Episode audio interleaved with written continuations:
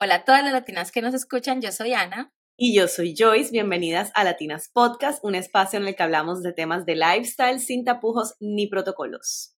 Y hoy, al igual que todos los miércoles, tenemos un super episodio donde vamos a charlar un poquito.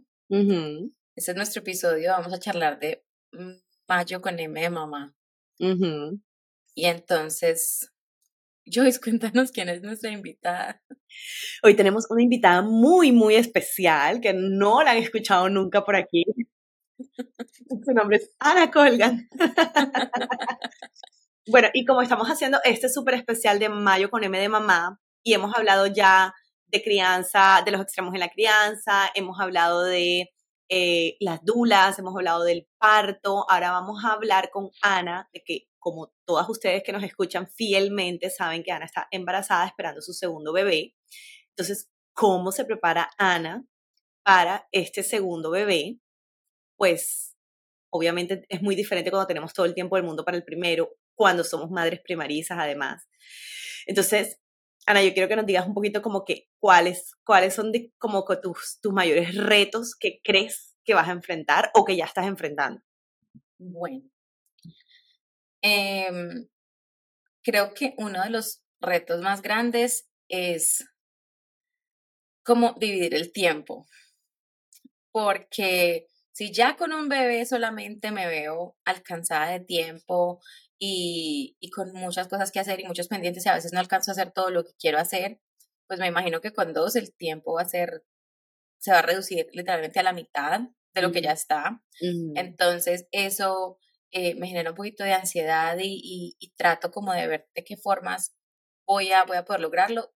Aquí ustedes han sabido que yo antes era una madrugadora en todavía madrugo mucho, pero ya no siempre es a la hora que yo quiero, sino que a la hora que puedo, que me deja el patrón, es decir, mi bebé. Claro. Entonces, em, como tratando de organizar eso, em, también preparando a mi bebé como para que él sepa que viene algo. Él no entiende, Teddy tiene 20 meses, y la verdad no entiende qué está pasando, todo el mundo me pregunta, es una, la primera, lo que es primero que todo el mundo me pregunta, ¿y Teddy ya entiende que van a tener un bebé? Yo no, no tiene ni idea, o sea, yo le digo a él que aquí hay un bebé en la barriga y que me toque, pero pues para él todavía no es como un hecho, entonces me pasa algo muy chistoso hoy, y es que le estaba mostrando a la nani un video de Teddy, bebecito, y Teddy estaba haciendo soniditos, ah, y te había visto ese video y empezó a llorar desconsoladamente. Ay, Danila. A él le generó, pero fueron como 15 minutos de llanto, pero un llanto profundo que no me soltaba. Entonces yo decía, bueno, ¿qué va a pasar ahora que Cuando escucha el bebé llorar. Y escucha el bebé llorar, porque ni siquiera estaba llorando en ese video, estaba como hablando, pero haciendo sonidos. ¡ah! Entonces yo decía, bueno, ¿y ahora qué va a pasar? Porque, para las que no saben, yo trabajo desde la casa, yo la verdad he sido una de esas mamás que se han cerrado a, a, a, criar a su bebé, o sea, no, como que de verdad soy, estoy todo el tiempo con él, no me despego nunca, entonces yo pienso que él tiene un tema así como de mi mamá, muy arraigado, entonces em, no sé qué tan duro le va a dar a él, es como una de mis segundas, em, como mi segundo reto, y bueno, otro reto y más que un reto es simplemente que estoy tratando de preparar como la logística familiar de cómo se van a manejar ciertas cosas. Eh, todo después puede ser diferente, pero eh, pues asegurarme para el posparto que mi mamá va a estar acá, si Dios quiere, conmigo unos meses. Eh, asegurarme de que tengo una niñera desde hace unos meses que es muy buena y le dije, se no puede renunciar. Total, no, imagínate. yo le dije, yo necesito que en junio, en julio que nace el bebé, ya la niñera que está, que es una persona que nosotros confiamos, que es como una mano derecha mía y que Teddy esté súper apegado también, o sea, que él se sienta cómodo y que no sienta... Ya van a haber muchos cambios para él y para todos, entonces no necesitamos tener como más cambios justo cuando llegue el nuevo bebé. Entonces, eh, se lo dije a ella desde como hace un mes, dos meses, le dije, te vas a ir, te puedes ir ya. Pero como no, me tienes que avisar porque obviamente pueden pasar cosas, pero pero sí me parece muy importante como tener esa, ese esquema de cómo se va a organizar todo y pues con mi esposo también que le encanta estar ocupado en miles de cosas que sabe que se tiene que desocupar porque, o sea, viene otro bebé y yo no me puedo multiplicar más de lo que ya estoy. sí, porque es que eh, era una cosa que hablo con muchas mamás o con muchas, sí, con muchas mamás, sobre todo primerizas, y es que a la final la vida de los hombres no les cambia. No. La vida de los hombres, no, por más super papás que son, porque la dan toda, porque están pendientes, porque ayudan en las rutinas y toda la película, no les cambia, porque ellos pueden igual salir al gimnasio a entrenar. Ellos pueden igual salir al compromiso que tengan. Ellos igual siguen saliendo a trabajar. Uno es como que la que más hace los cambios en, en una Claro. agenda. Bueno, hay otras personas que obviamente no pueden dejar de trabajar y, y- y no tienen la opción de trabajar remoto como tú, que eso es un privilegio. Pero, pero en sí, en sí, como que la que más hace que sacrificio siempre es la mamá. Entonces, ese es un tema bien, bien fuerte. eh, Siempre lo he dicho, a ellos no les cambia el cuerpo, ellos no tienen que amamantar, ellos no tienen que pasar por el dolor, ellos, no- o sea, son una cantidad de cosas que sea como sea, solo las puede hacer la mamá. Sí, exacto. Entonces, que así ustedes, pues, no- las que nos escuchan saben que nosotros no somos pues así como muy em, feministas ni nada de eso, pero pues el feminismo rayado, ¿no? Porque uno tiene que saber cómo se maneja tema. Claro. Pero a lo que va mi punto es que no somos pues como las que iguales, porque eso no, o sea, en realidad eso nunca desafortunadamente va a ser así, simplemente cada quien tiene sus roles diferentes en la relación y en este caso, pues el, el rol de, del cuidador principal del bebé pues, siempre va a ser la mamá. Y de hecho, de este, de este tema tenemos un episodio completo, que era como que hablábamos de, de qué hacer o qué tips para que la relación no se dañe Ujú, cuando llegan los Cuando llega el bebés. bebé. Porque sí, ese episodio está súper chévere. Vamos a dejárselos aquí en, un, en, el, en el link, aquí abajo en la descripción para que puedan ir a escucharlo, que no los han escuchado. porque Ujú, em, es es súper importante tener eso en cuenta y creo que uno de los tips que dimos era ese, como que hablar y planear eh, las, las tareas o cómo se van a dividir las cosas, porque en lo que más necesitan ayuda y como lo estábamos diciendo con Vanessa en el episodio anterior de Dula, es las otras cosas de la casa, más que nada, porque la mamá es la que tiene al bebé. Si estás amamantando, pues es tuyo todo el día. Y la noche, pues. Entonces, a la final necesitas es en otras cosas de la casa. ¿Sí? En preparar comidas, en, en bueno, en limpieza, no, no, no, no todos los hombres van a hacer mucho. limpieza, pero Correcto. Pero, por ejemplo, ese es otro de los puntos que son importantes, el acondicionamiento del hogar para la nueva llegada del bebé. Pues nosotros nos vinimos a vivir a otra casa porque pues ya sabíamos que necesitábamos más espacio para poder em, tener este otro bebé. Em, a estas alturas, con Teddy, yo ya tenía el cuarto del casi terminado. organizado. En este momento no hay nada para este bebé. El cuarto está lleno de cajas y de bolsas con ropa para bebé, pero lo que se ha organizado ha sido mínimo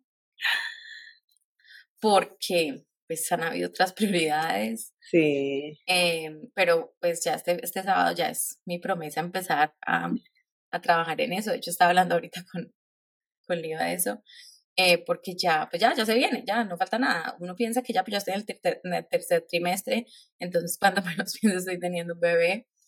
Bueno, eh, entonces acondicionar la casa, que no solamente es el cuarto del bebé, pero muchas otras cosas, pues porque ya, em, no sé, las que han tenido bebés saben que uno se la pasa en la sala, Ajá. entonces necesito otro corralito para tenerlo aquí en la sala, eh, ver qué hace falta, porque afortunadamente con Teddy, cuando tuvimos el baby shower y bueno, cuando todo, tu- tenemos absolutamente todo, pero ahorita hay que, mm, esa parte de logística, acondicionamiento de la casa, eh, también hay que agregarle que el coche ya tiene que ser para dos, Uy, sí. entonces necesito como todas las partes para volverlo para dos.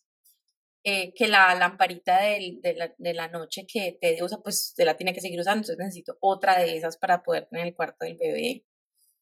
Em, y cositas así, o sea, son pequeñas cosas. Los teteros también quiero comprarle como teteritos nuevos al bebé, porque eso me parece que es como muy personal. No, y aparte que están en diferentes etapas. Sí, claro que el, el, usa el mismo como tetero desde que, desde que está chiquito. Ah, ok. Exactamente el mismo, sí. Entonces, Que a mí me Pero, tocó pues- cambiar tanto de tetero con Cristo porque a un punto como que no cogía el chupo, como que, no sé, a mí sí, me, sí cambié como cuatro veces de tetero. Yo cambié con él una vez de tetero y después de que empezó con este, nunca más he sido el tet por desde los dos meses. Ay, buenísimo. Entonces, entonces, bueno, entonces, ya comprarle, co- o sea, son cositas. Alguien me decía, tú no necesitas nada. Y yo decía, sí, yo no necesito nada, pero en realidad me pongo a hacer la lista y sale una lista de cositas. Sí. Eh, no necesito ropa, no necesito cuna, o sea, no necesito como las cosas grandes, pero sí hay un mundo de cositas Sí. que se necesitan. Yo bueno, estaba diciendo, hablando con una amiga, diciéndole que como que si yo vuelvo a tener un bebé, yo no creo ni siquiera que le haga cuarto. y digo, ay, qué triste, que con el primero fue como la emoción y el segundo, o sea, a ver, obviamente, yo me imagino que yo digo eso y Albert va a decir, no, hay que hacer el cuarto, que pero, hacerle cuarto. pero como que, ah, o sea, a la final el cuarto no lo vino a usar sino como hasta los ocho meses. Sí, como que su cuna, pues yo, yo lo hice de otra manera, yo tenía un corral al lado de mi cama, como para que todo fuera más fácil. Entonces, Ujú. digo, ese espacio literal estaba de adorno para la foto. Claro, pues la verdad es que exacto, el, el cuarto de Teddy lo usó cuando cumplió los seis meses, que fue Mm, cuando yo lo pasé ya a dormir al cuarto de él. Y, mm, y bueno, él sí pasa mucho, a él sí le gusta mucho su cuarto, entonces yo sí le quiero hacer el cuarto al otro bebé, pero por ejemplo la cuna, pues la misma de Teddy, simplemente que la voy a mover cuando el bebé cumpla seis meses y a Teddy ya le vamos a comprar una camita de entrenamiento de, de toddler. Entonces, pero yo dije, no hay necesidad de comprar cuna ahora porque la cuna no la necesitamos sino hasta más adelante, por ahora en el Moisés. Es que Bueno. literal, lo bueno es que, lo bueno es que lo, lo- te embarazaste rápido. Sí, sí, sí, De verdad, verdad. Yo no tengo absolutamente nada de Christopher. No te lo puedo creer. Además, para las que no sepan, no sé si eso en Colombia también sea, pero aquí en Estados Unidos es de mal gusto hacer baby shower para el segundo bebé. O sea, no es algo, no es algo muy que classy. Entonces, eh, mi bebé no va a tener baby shower, se llama un sprinkle lo que se hace. Y por lo general es algo como de pañales o más es como por celebrar que por recibir Regalo. regalos. Porque se Igual- supone que, que tienes todo. tienes todo. Igual aquí la gente es súper regaladora. O sea, igual siempre sabe que pero, pero pues como que lo que no, lo que menos espera es que la gente dé regalos, sino más como la compañía y celebrar el bebé y celebrar la vida. Pero sí, el tema de otro baby shower no, es- no es bien visto. Imagínense que yo no sabía eso porque yo no estoy tan, en tan gringolandia como Ana. Ujú. Y yo, Ana, ¿cuándo es el baby shower para ir programando? Y tal, y dije, no, no hay. Y yo, ah, ok, está bien. Entonces, sí, aquí por dicho, porque el baby shower de Teddy fueron como 80, 90 invitados, fue un baby shower muy grande. Y mm, para este suegra había tanta que- gente. Sí, Wow. era tanta gente. Y como era tan amplio, pues no Era tan, sí, Sí, no se notaba, no se sentía tanta gente. Sí, pero era mucha gente. Entonces, em, y pues yo lo hice coer con hombres y mujeres, pues las familias, niños, de todo. En cambio, este me dijo, solamente pueden ser mujeres y no quiero más de 25 mujeres. Literal. Entonces yo le dije, ok, y Sí, está bien. Sí, Yo también pensaba lo mismo, igual, o sea, es lo mismo, es como que yo, yo no sabía de eso, pero yo decía, si también si tengo otro, pues no le hago baby shower. claro. Y como que, es que, no sé, a veces me siento un poquito mal porque uno dice, ay, pues la ilusión o todo, la, la emoción fue con el primero, y luego con el segundo día como que, ah, como Lo que ya lo es que. Es como, es una emoción, a ver, el día que yo me di cuenta que estaba en embarazo de este segundo bebé, sentí mucha más emoción que miedo. La primera vez yo sentí mucho miedo. Mm, Entonces, em, porque pues ya sé lo que viene y la verdad es que a mí tener a Teddy me parece lo mejor de la vida. O sea, yo vivo enamorada de ese niño. Entonces, saber que eso va a pasar todo otra vez me parece demasiado emocionante, me alegra. Igual le pasó a mi esposo, él me decía, yo me siento más feliz esta vez que la vez pasada y no porque no estuviera feliz, pero pues porque esta vez ya sé en realidad a lo que nos vamos a enfrentar. Lo cual es muy particular porque mucha gente antes tendría más gusto. sí, exacto. Pero, pero bueno, em, después de, em, ya sabemos, pues ya, ya, ya después de darnos cuenta y todo, estas citas eh, de control las siento como más, más tranquilas. Este embarazo ha sido un poquito más tranquilo, fue duro al principio porque obviamente me dieron náuseas y todo eso, pero ya todo es como, es que no tengo tiempo tanto de pensar en síntomas, no tengo tiempo de sentir el dolor de espalda, no tengo, no tengo Sí. tiempo. O sea, literal, yo te he sentido, a pesar que estamos en distancia, como si no estuvieras embarazada. Es que a veces también se me olvida. Sí. Buenísimo. O sea, yo, yo voy armando planes y después soy como que, no, yo estoy en embarazo. Qué risa. Ay, no, pero buenísimo, buenísimo. Sí, sí, sí. Ahora, con respecto a lo del bebé, a lo de, pues que ya tienes un niño y que viene el otro, sí me han dicho mucho como que sí sienten, que se apegan un poquito más a la mamá, que de pronto, no que se vuelven agresivos con el hermanito, pero sí como más apego hacia la mamá. Y sobre todo también cuando el, cuando el bebé llega. Y, y además en esa edad que no saben expresar todavía ni qué tienen ni nada. Porque no, no hablan, no expresan, o sea, no hay manera de saber qué sienten, sino que ellos simplemente van a apegarse más a la mamá. Sí, pues casualmente que ella estaba muy independiente bajando las escalas solo y me mandaba que lo esperara abajo, o sea, no quería que yo lo acompañara y desde la semana, desde como el viernes, ya lo tengo que bajar cargado otra vez. Y ya, ya tú te sientes en el, ya tú te sientes la, el bebé moviéndose adentro. Todo el tiempo. Y ya se lo has puesto a Teddy. Ah, ok. No, no se lo he puesto, no, no, ni siquiera lo había pensado, lo que pasa es que como me parece como una sensación rara. Eh, pero sí, pero pues debería, debería hacerlo. Algo que leí era que comprarle como un muñeco para que él empiece como a, a, sentir que hay otro, o sea, que hay otro bebé, pero él hace eso con los peluches, él les da comida a los peluches, los cepilla, entonces yo le digo, vendámosle el tetero al peluche y él me ayuda a darle el tetero al peluche, entonces yo digo, bueno, él ya va, a estar como un peluche, para él va a ser un peluche, hasta que entienda. Sí, entonces de pronto como que esa va a ser una forma, eh, yo igual le, le, tengo cuentos del bebé, se los leo, le muestro como las figuras del niño, dándole otro hermanito menor y todo eso, pues porque son como las únicas herramientas que en este momento yo puedo utilizar para explicarle sabiendo que él no entiende muchas cosas. Porque, insisto, él es un niño muy chiquito, tiene, no tiene dos años todavía. Y cuando llegue el bebé no va a tener dos años todavía. Entonces, eh, sí, yo no sé, la verdad es que aquí, por lo menos en la zona donde yo vivo, la gente tiene bebés como, yo no sé, la gente se procrea bastante. Sí, ¿verdad? Yo me acuerdo mis primeras citas del pediatra con y yo llegaba ya y pues trasnochada, cansada, angustiada, y yo veía entrar a la mamá con los dos muchachitos y la barriga. Pero yo veo mucho así también, cuando llevo a Christopher al pediatra, veo muchas chiquitos con, o sea, tener el bebé chiquito y con barrigas o de a tres pelados, y yo digo, wow, yo me pregunto, entonces yo comienzo a preguntarme, ¿trabajarán? ¿Qué harán? ¿Dónde vivirán? ¿Cómo vivirán? La gente aquí se va, va teniendo hijos como sin, pues yo no sé, como le, como le decía yo en estos días a una amiga, yo le decía, yo no lo pensé mucho, yo simplemente sabía que quería tener más hijos, entonces eh, tenía como metas claras, como que apenas te di cumple el año, hago esto, hago esto y, y que ya pase lo que Dios quiera, pues o sea, sea lo que Dios quiera. Es que al final, si uno lo piensa mucho, dejas pasar mucho. Claro, si uno lo piensa, pues... Y es verdad, a mí todo el mundo me lo decía, no lo pienses, no lo pienses, tenlo enseguida, tenlo enseguida, pero yo quería disfrutarme a Christopher. Y ahora que, que lo pienso, como que, uy, sí quiero tener otro, pero uff, a la misma vez, ya Christopher está súper independiente, ya volví, o sea, ya volví a tener el cuerpo que, no que tenía antes, pero ya. Sí, pero que querías, claro. Ya estoy yo otra vez como activada en todo, como que yo digo, uy, jue, puchas, pasar por lo mismo. Yo no creo que le dedique el mismo tiempo, yo no creo que la que mamante por ocho meses, yo no creo que, sí, o sea, hay muchas cosas que digo, no voy a hacer, porque sorry, pues ya, ya lo viví y ya, pues no voy a, a sacrificar de pronto mi vida personal y laboral por tanto tiempo como lo hice con el primero. Correcto. Entonces, es, es heavy, es un tema bien heavy.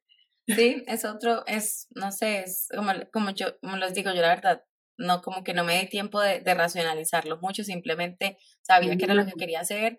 Yo soy seis años mayor que mi hermano y pues amo a mi hermano y me encanta ser la hermana mayor y todo eso, pero siempre pensé que era mejor tener hijos más seguidos a tener como esos, esos espacios tan grandes, sobre todo cuando están tan chiquitos. Sí, para que puedan jugar juntos. Total. Bueno, este episodio ha sido súper personal, de los que les estamos dando cada mes, personales, para que conozcan más de nosotras. Y, bueno, esperamos que les haya gustado. Si tienen alguna duda, algún comentario, nos pueden escribir por Instagram. Estamos como Latinas Podcast.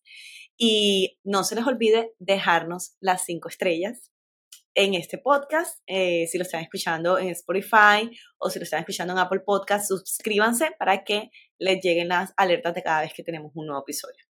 Correcto. Gracias a todos por escucharnos. No se pierdan nuestro próximo episodio. Que tengan feliz semana. Bye.